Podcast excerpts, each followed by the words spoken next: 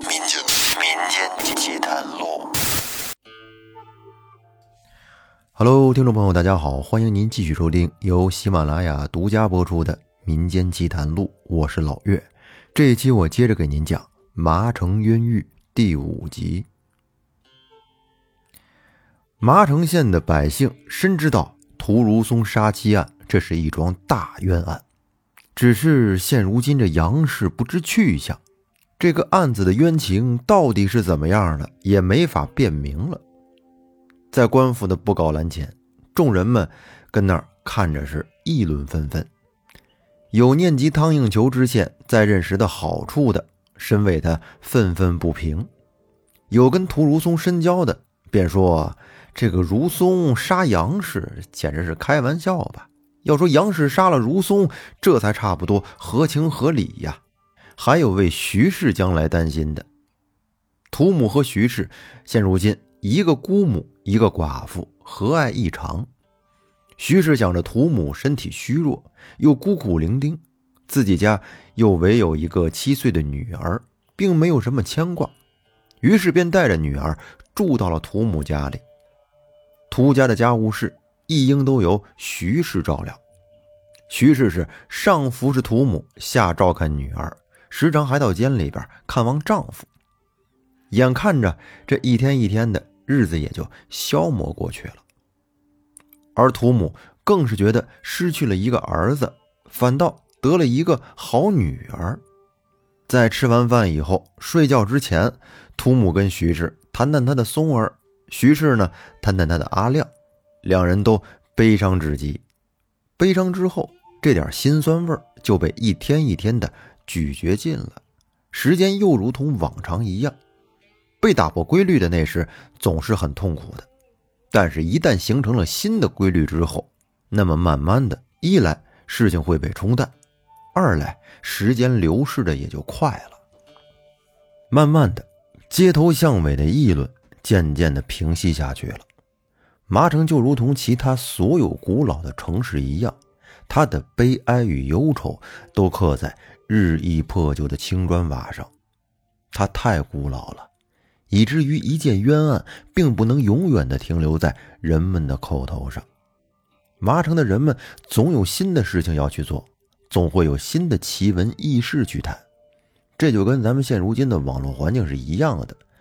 比如有一天爆出一个大新闻，一个大瓜。上了头条，上了热点，但是呢，这个热搜它不会永远的处于风口浪尖，过了一段时间之后，它这个热度就会慢慢的降下去，人们的关注点也会逐渐的被其他新的头条热点所取代。所以说，人们对于这种热点新闻的记忆都是有限的。而图姆则是从心底里敬爱徐氏，他每每想。假如有个媳妇儿能如徐氏一半孝顺，恐怕如松也不必进监狱了，而他也可能已经有了一个孙子了。图姆是每星期与徐氏探一次监，而此时如松也不再受严刑拷打，身体也稍微的恢复了些。不久，高仁杰挪用朝廷救灾款事发，皇上颇为生气。说皇恩竟然被官府中的一起小人利用，无法感戴四海，真是岂有此理呀！就这样，高仁杰丢掉了麻城县代理知县的乌纱帽，被贬至了贵州边沿一个藏族居住地当一个小官吏。而此时，麻城县的县令由海宁县的孝廉陈鼎担任。且说这个陈鼎。原是平民出生，由于家里穷，上不起学，只好到他的一个远房的亲戚家里借书看。这个书如果要是不借，他就看不上。家里真是非常穷，而陈鼎的用功程度那是相当刻苦啊，不亚于凿壁偷光。不久，他就因为博学好问又孝顺父母，闻名于海宁县，也正好赶上朝廷恩典。命县里推举穷苦人家的子弟，凡是好学、懂得孝顺的，都可以举为孝廉。这不正巧吗？陈鼎就中了。从这儿开始，陈鼎便开始了他的仕途。麻城百姓早就听说陈鼎管理海宁县有方，又见高仁杰下台，无不拍手称快啊。却说有一天，杨同范邻居有个老太太，清早起床，一时眼花，似乎看到死去的仵作李荣血肉模糊的跑进杨同范家里。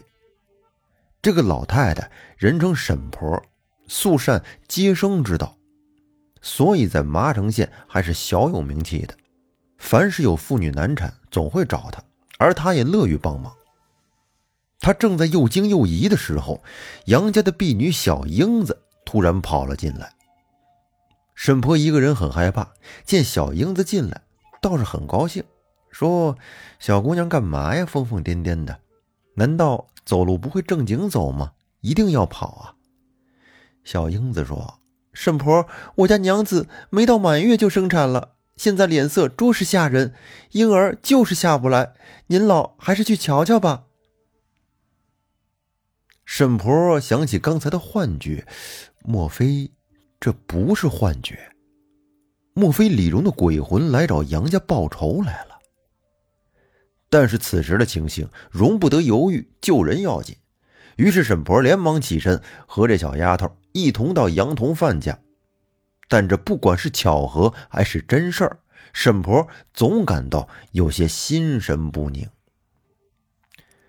到了那儿之后，只见杨家娘子闺房内的丫头老婆子乱乎乎的，见沈婆来了，就都让开了。沈婆到杨家娘子床边，见果然如小英子所说的，这个娘子脸色苍白。大滴大滴的泪珠沿着脸颊往下流。沈婆素与杨家娘子和睦，见到这番情景，哪有不心痛的？又想到清早看见的李荣的鬼魂，便心里暗想道：“怕是李荣报杨同犯的仇，却报到他娘子身上了。”于是沈婆念了一声佛，保佑杨家娘子平安。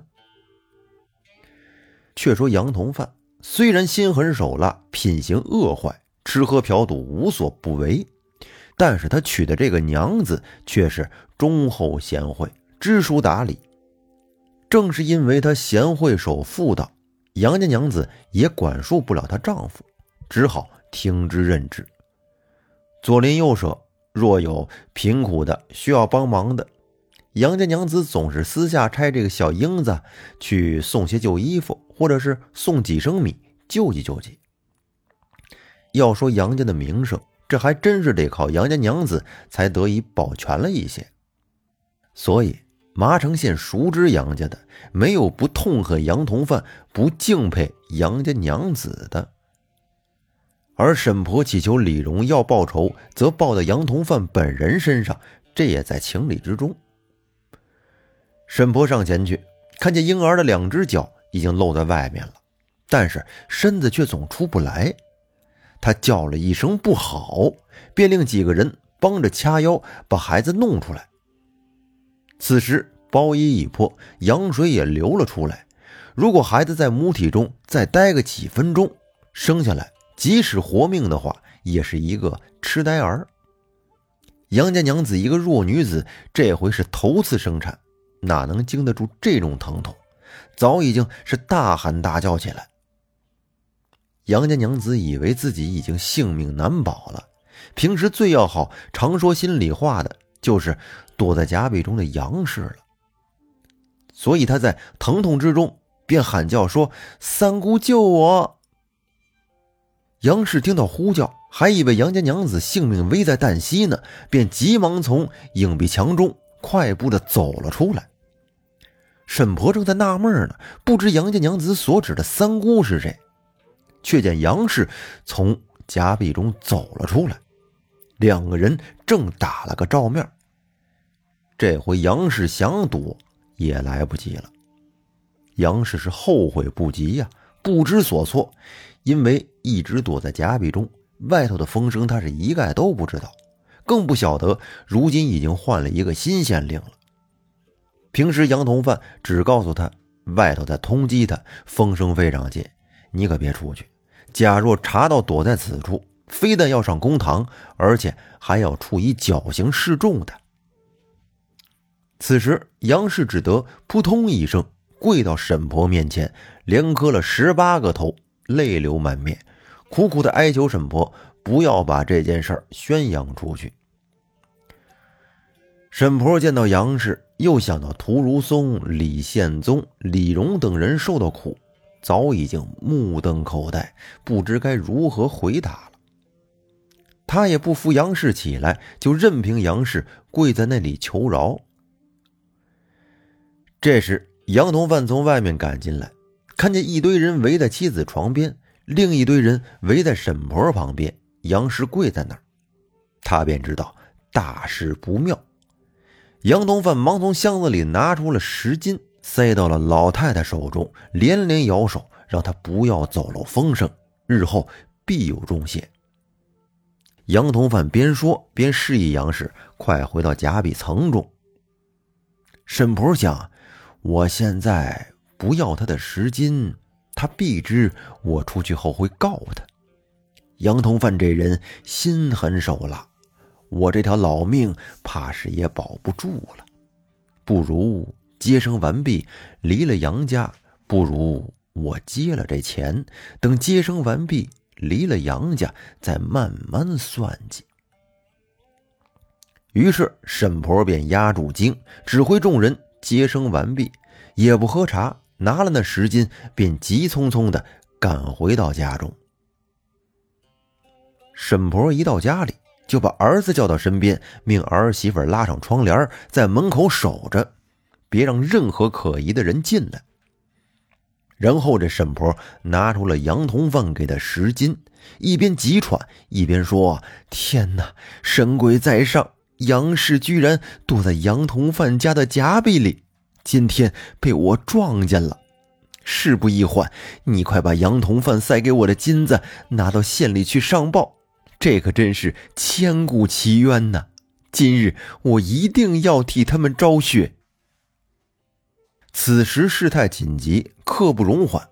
沈婆的儿子赶紧往怀里揣了这十金，便到县府里边去告与陈定。陈鼎一听，他早知道此案可疑，只是没有什么证据。如今听说杨氏居然藏在杨同范家，便当天就把此事上报到了巡抚那里。却说杨同范家虽然新添了一个女儿，但是呢，家里却没有一点高兴的气氛，因为杨同范到底的心里不踏实。只好骂杨氏说：“你这娼妓，我让你好好躲在家壁中，你出来凑什么热闹？”杨氏自知理亏，他知道如果要是说当时是杨家娘子叫他，他怕杨家娘子也要因此受气，只好铁青这个脸，任他骂去。杨同范看骂他，杨氏也始终不说话，没有什么用，于是呢，便命人去找杨五荣，说：“你这个姐姐呀。”我这不能要了，他给我惹祸了。你爱找谁找谁，你藏到别人那儿去吧。杨武荣说：“老兄若是不藏他，他能躲到哪里去呢？你想，老兄家可是称麻城一霸呀，官府还得怕几分，更何况那老不死的沈婆，他若想得个好死，更不敢触犯您老人家了。您说是不是？”杨同范听了这番奉承的话，哎，心里觉得还真舒坦了不少。而杨武荣呢，又投其所好，趁机把麻城附近的关于一些桃色的谣言都极其粗鄙、低俗、下流的讲给他听。杨同范听完之后挺高兴，心里就想：嘿，这小子倒也是机灵。眼下看来也没有什么大事，不如就让他姐姐在我这儿多住几天。我也能多玩几天。若风声紧了，我便杀了他姐姐。到那时，他也怪不了我。于是杨同范便留下杨武荣喝酒，命杨氏过来助兴。杨氏此时则是战战兢兢的。以前在涂家当媳妇的威风，这时早已经没有了。那么这期节目时间也差不多了，咱们就先说到这儿。欲知后事如何？我们下期接着讲。感谢大家的收听，我是老岳，再见。